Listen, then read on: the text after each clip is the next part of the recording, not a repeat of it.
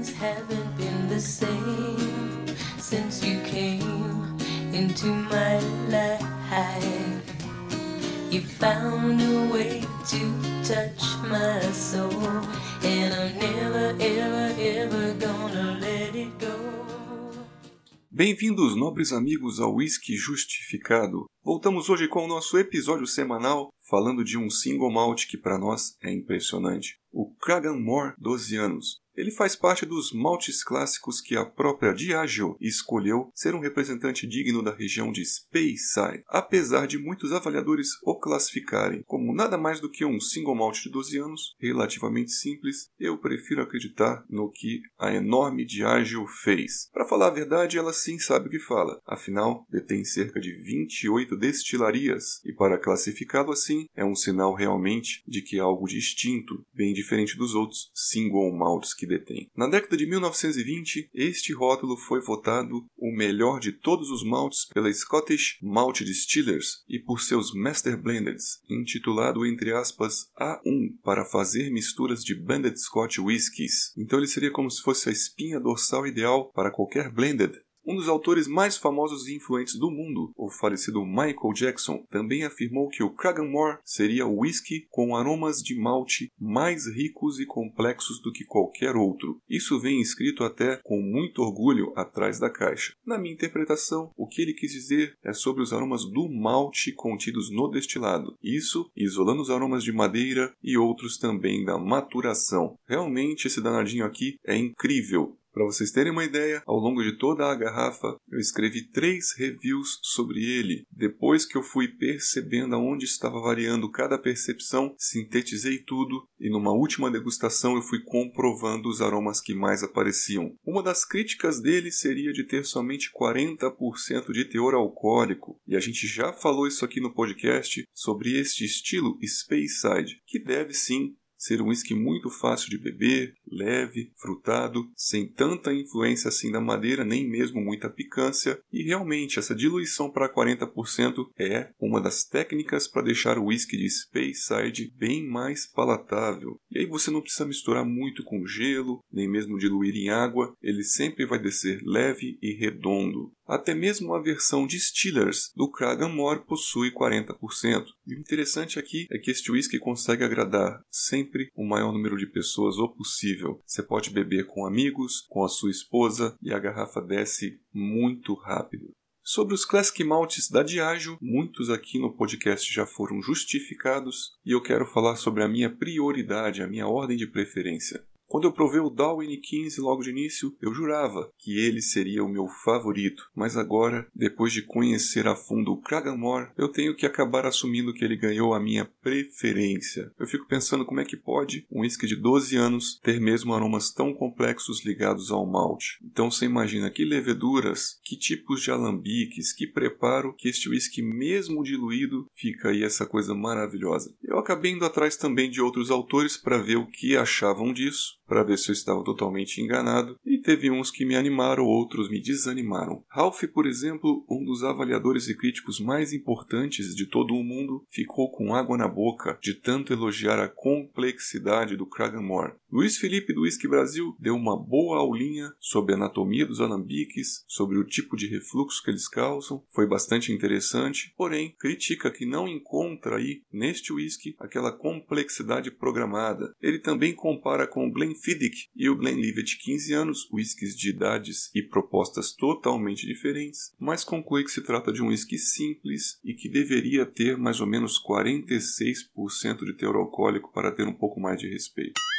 Eu acabei assistindo mais os vídeos do Ralph e me identifiquei um pouquinho mais. Ele acabou colocando o Downy 15 com uma nota de 82 pontos, o Oban com 80 e o Kraganmore com 85, então teve a maior nota entre os três. E foi mais ou menos a ordem de preferência que eu tive também. Os prêmios relacionados a este rótulo são vários. Citamos aí o Double Gold em São Francisco nos anos de 2001 e também o bicampeonato em 2005 e 2006. São prêmios realmente em datas antigas e a gente acaba fazendo uma crítica e a tendência de mudanças que Speyside teve e vem tendo, e cada vez os whiskies mais amadeirados, mais potentes, apimentados, contaminando um pouco aí o estilo que deveria ser leve. No capítulo sobre o Glenlivet 18 anos novo, que desceu para o teor alcoólico de 40%, para mim o whisky melhorou bastante. Então eu não quero bagunçar a cabeça de ninguém, mas para mim Speyside é uma coisa e Highlands seria outra coisa totalmente diferente. Se a gente pegar aí a linha de pensamento do Luiz Felipe do Whisky Brasil, quando a gente compara este rótulo com outros Speysides mais famosos, Glenlivet e Glenfiddich, para mim, ficam abaixo da complexidade do malte, além deles mesmo precisarem de outras madeiras como o sherry e o carvalho francês Limousin para tentar agregar complexidade. Porém, infelizmente, eles acabam agregando muita picância, deixando os whiskies mais pesados, mais difíceis de beber. Por ordem de facilidade de beber, então, eu colocaria o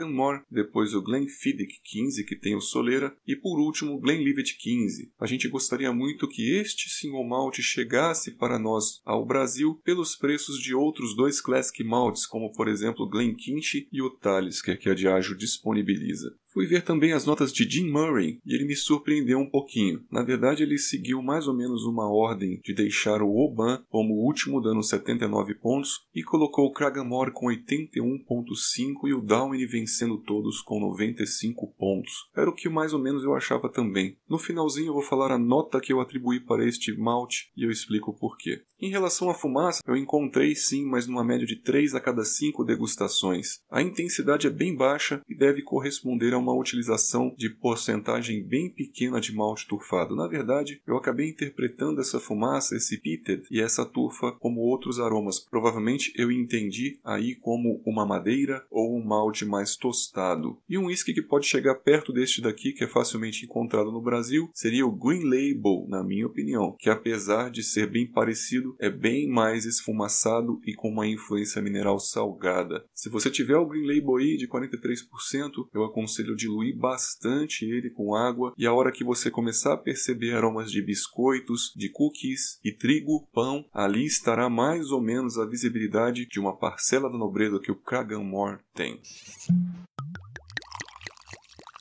Vamos então falar das percepções sensoriais. O aspecto geral deste rótulo seria um whisky maltoso convidativo, com notas de cereais matinais associando açúcar e frutas. Justificando a fase nasal, temos um whisky herbáceo e floral, um floral ácido e adocicado tanto do maracujá quanto o própolis. As notas maltosas são bem evidentes e doces, similares aos cereais matinais, mas sem o milho, nem tanto aqueles sucrilhos. O que mais lembrou aqui foi o Neston e a farinha láctea, que associam aveias e trigo com açúcar e cera de abelha juntos. Abre também um caramelo mais claro e xaropes de açúcar e mel mel. Tem um toque resinado ou oleoso de madeira quente lembrando sândalo, bem caloroso e menos picante e está associado a cerejas pretas em natura. De frutas também temos uma combinação de muitas dando um aspecto de tutti-frutti mas as mais visíveis seriam papas, de maçãs e peras raspadas, e as tropicais cascas de abacaxis e goiabas brancas, além de pêssegos e um mousse de maracujá.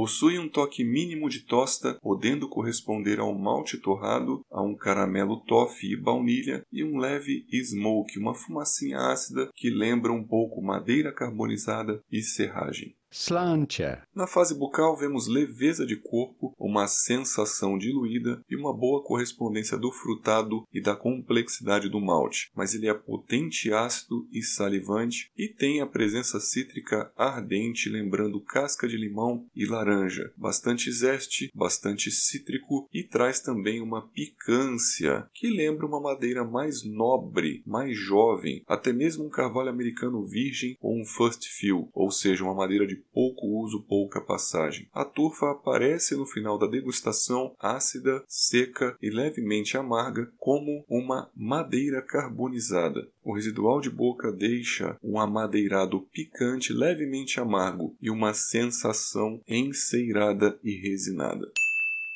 Então eu concluo que este é um whisky de fase nasal simplesmente maravilhosa. A fase bucal tem boa correspondência, mas a presença desta madeira mais nobre, picante e levemente amarga pesa um pouco no início da degustação. Nos faz assim entender o porquê de não ter mais de 40% de teor alcoólico, que isso aumentaria ainda mais estas percepções aversivas. Isso infelizmente faz ele perder alguns pontos essenciais para ganhar mais do que 4 estrelas para mim. Mas com as bebericadas, chegamos num ajuste disso e ele acaba se tornando mais doce, mais maltoso na fase bucal. Então, nós atribuímos 4 estrelas de um total de 5 e a gente fala que este whisky é um porto seguro de qualidade. Quando eu acho que eu estou inspirado para provar coisas diferentes, para degustar coisas nobres, eu antes vou lá, cheiro o Kraganmore e vejo se encontro a graça dele. E realmente, quando ele me emociona, eu sei que eu estou preparado para provar whiskies mais complexos. O fato dele ter ganhado uma nota abaixo de 90 pelo Jim Murray, o autor da Bíblia do Whisky, eu acho que pode ter sido por este pequeno desajuste nasal bucal, além de poder haver aí alguma coisa entre os egos dos escritores. Um era o autor da Bíblia do Whisky e o outro do Guia Mundial do Whisky,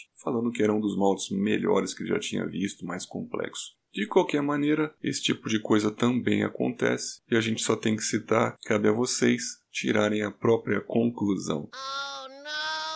Meus amigos, foi um prazer estar aqui e falar com vocês desse delicioso e prazeroso malte. Espero que vocês encontrem a beleza nos rótulos que vocês têm, não só nesse, afinal de contas a graça está aí. Lembro a todos que temos o Instagram para eventuais dúvidas, críticas e sugestões e nos vemos nos próximos episódios. Um grande abraço.